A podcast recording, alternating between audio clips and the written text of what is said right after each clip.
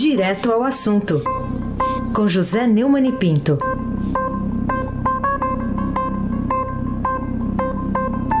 Neumani, bom dia. Bom dia, Carolina Ercolim, Almirante Nelson e o seu pedalinho. Bárbara Guerra, Moacir Biasi, Clã Bonfim, Manuel Alice Isadora. Bom dia, melhor ouvinte, ouvinte da Rádio Eldorado, 107,3 FM. Carolina Ercolim, tintim por tintim. Queria começar com uma menção que foi feita ontem pelo governo sobre a vacinação. No dia D, na hora H. Parece que agora o dia D na hora H é terça-feira, é isso? pois é. Bom, dia D e hora H realmente foi a piada mais sem graça da história do Brasil. E eles agora vêm com slogan, né? Publicidade. É, Brasil imunizado, somos uma só nação. É o slogan planejado para a cerimônia de, de vacinação, de primeira vacinação, com a vacina da, do, da Fiocruz e, e, da, e da Universidade de Oxford, mas tudo, como sempre acontece nesse governo, é planejado para o Palácio do Planalto, planejado que se vacine uma pessoa idosa e um profissional de saúde, mas ainda não há um, nada previsto, até porque o, o Bolsonaro só tem um interesse nisso, é vacinar antes de João Dória para evitar que ele fature. Né? É, a verdade é que o, o governo federal só está tendo qualquer atitude, mesmo até agora tudo vazio, né? tudo sem definição, porque o João Dória marcou a primeira vacinação com Coronavac no dia 25 de janeiro, que é o aniversário de São Paulo. Né? Isso pressionou o governo federal a correr para não ficar atrás e tentar que evitar que Dória, adversário político de Bolsonaro, lucre positivamente com o episódio. No caso, eu acho conveniente, é, Carolina, aplicar aquele princípio bíblico de São Tomé a respeito da ressurreição de Cristo. Esperar ver antes de crer. Né? Carolina Ercolim, tintim por tintim.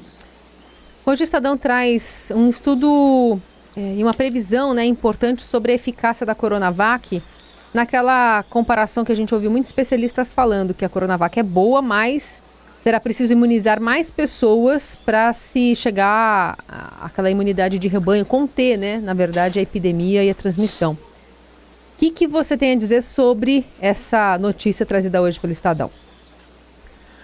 A notícia foi é, o dado, cálculo é do microbiologista Luiz Gustavo de Almeida, do Instituto de Ciências Biométricas da Universidade de São Paulo, e do Instituto Questão de Ciência. Segundo ele, seriam necessários 10 meses para que todos recebessem a primeira dose, ou seja, se tudo der certo, a vacinação só terá é, detido totalmente o vírus no segundo semestre de 2022. É que depois de uma confusão, um erro grave de comunicação da dupla Dimas e Dória, né, a eficácia global da vacina foi definida como de 50,4%, e para e que isso aconteça, ou seja, para que se chegue através da vacina à imunidade de rebanho, o, vai ter que é, vacinar um número simplesmente impossível, 99% eu duvido. Agora, o Brasil virou um grande palanque, um debate sem fim sobre princípios matemáticos, desde que a pandemia chegou nas entrevistas coletivas no Ministério da Saúde na época do Mandetta. Confere acreditar é que na, na ciência do senhor Pitágoras lá, do desenho, é, do desenho que o, o Arthur acompanha aqui sempre comigo, né? mas não esquecer da responsabilidade coletiva de cada cidadão, apelando para que todo mundo, todo mundo vá vacinar para é, não prejudicar todos, inclusive a si próprios e os seus parentes. Né? Carolina Ercolim, tintim por tintim. É, Queria também falar sobre a entrevista que você fez com Gonçalo Messina no blog do Neumann, está lá desde ontem. Que contribuição o fundador e primeiro presidente da Anvisa nos traz nesse momento né, de, de angústia ao mesmo tempo esperança? Ontem eu abri aqui a rádio já comentando um artigo que o. Eu li dois parágrafos do artigo, que o fundador e primeiro presidente da Agência Nacional de Vigilância Sanitária, o Gonzalo Vecina, Até o Chico, não foi o Chico, né, o, Carolina, que me corrigiu, que eu falei Acho que, ele, sim. que, ele, que ele teria 150 anos, que ele fundou o Instituto Butantan, que tem 120. Né? Pois é, mas ele, o, na, na, na, entrevista, o, normalmente eu faço aquele, aquela série Neumann Entrevista no canal do YouTube, aos sábados às 5 horas. Mas achei que toda essa discussão matemática aí precisava de alguém que tenha uma autoridade que eu respeito. Eu respeito muito o Gonçalo Vecina. Ele é muito simpático, atende sempre com muita simpatia, muita, é, muito cavalheirismo e, sobretudo, um grande conhecimento no mundo inteiro e e da, da sua atuação aqui no Brasil. Ele acredita no sucesso da campanha de vacinação contra a Covid-19, acha que o Brasil não está atrasado, ao contrário de mim, que acho que está muito atrasado, ele acha que não, está tudo dentro do. Ele espera que não atrase, né? Porque ele concorda em relação ao fato de que o negacionismo do Bolsonaro atrapalha muito e produzirá muito mais mortes. Né? É, ele acha que a, a, campanha de vacinação, a exemplo do que já ocorreu em combate a pandemias e epidemias já travadas no Brasil, apesar da sabotagem de Bolsonaro e do ministro Pesadelo, isso foi o, Daniel lá aqui do meu, é, inscrito aqui no meu, no meu, canal do YouTube, que botou o apelido do, do Pazuello de Pesadelo e eu achei ótimo. Tem um agora hoje que eu, eu ainda não anotei o nome, que diz que ele não é um general, é um genérico. Né? Tomara fosse um genérico, que é uma grande, uma grande evolução na saúde brasileira. É, e também do crasso erro de comunicação cometido pelo Butantan e pelo governador de São Paulo, João Dória, que criou uma grande confusão sobre esse índice de eficácia da Coronavac, que nos obriga a ter mais aulas de matemática, eu sou muito ruim de matemática. Viu? Nessa entrevista, do Neumann entrevista, o professor da USP da FGV disse que confia na qualidade e na eficiência da vacina fabricada pelo Instituto Paulista em parceria com o laboratório chinês Sinovac.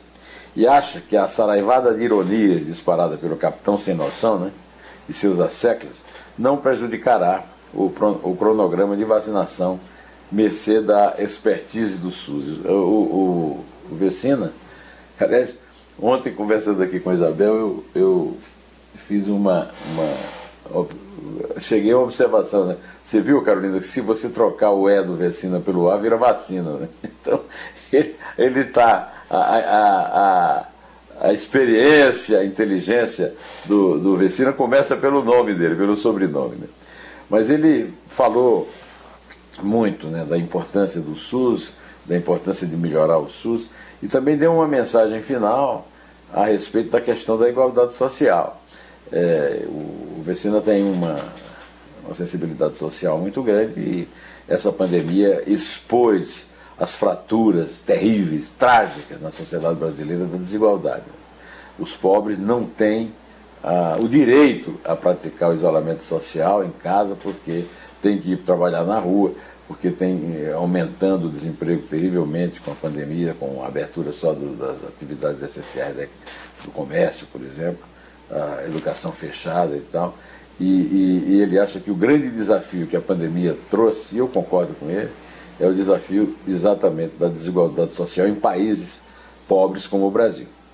Carolina Ercolim, tintim por tintim.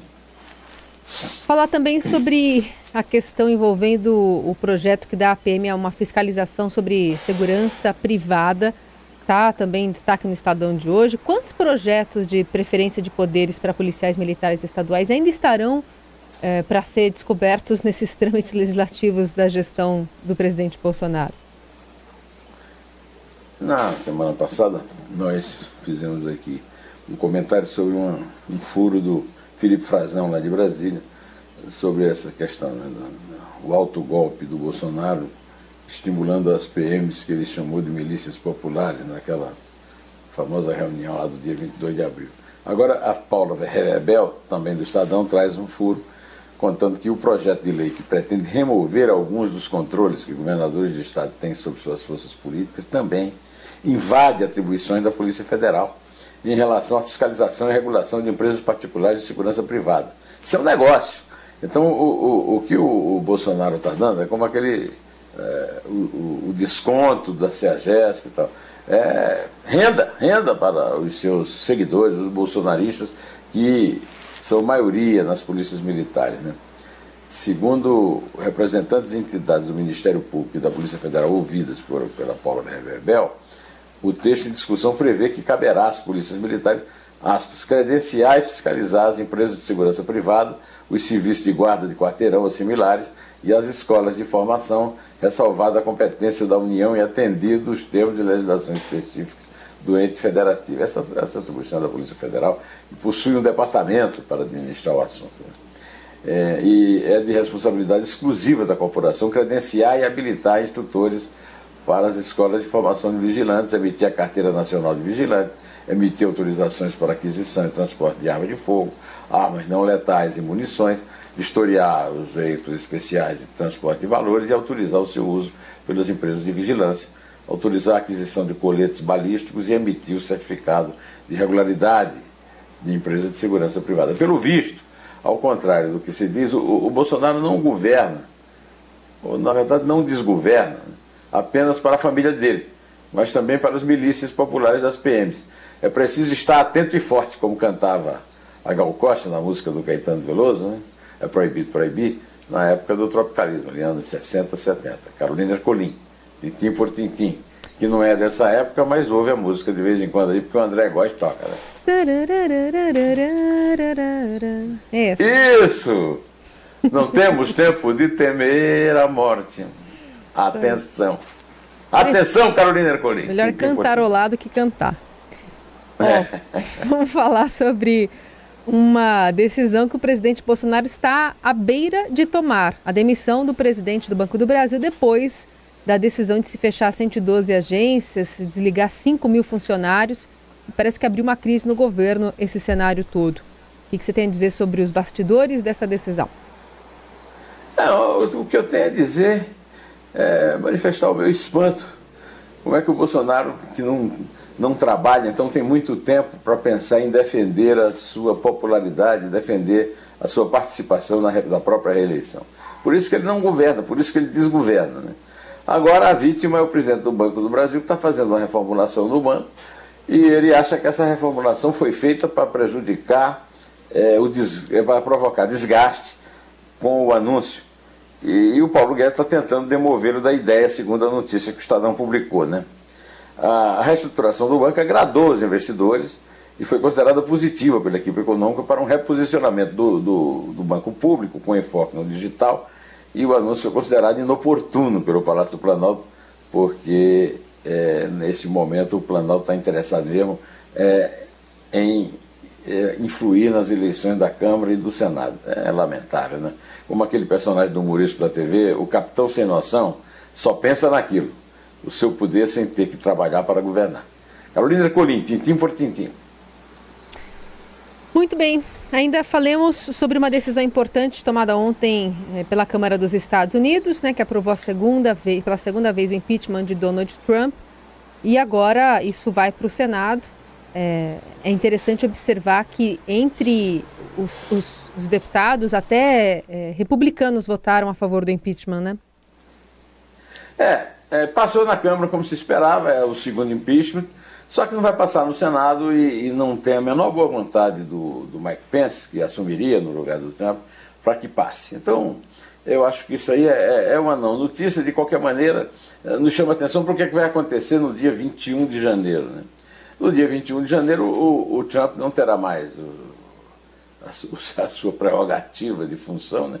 e vai ter que enfrentar uma bateria aí de processos pela sua condição de inspirador daquela invasão do Capitólio. Isso se ele não, não der um autoinduto, né, um autoinduto de botar na moda, né? Tentou o autogolpe, agora tenta o autoinduto. Antes de terminar, Carolina, eu sei que você vai ter que contar daqui a pouco. Eu quero cumprimentar aqui o meu amigo Grisa pela vitória do Santos. Eu sou Flamengo, nem, eu fui fã do Pelé, mas nunca também estou.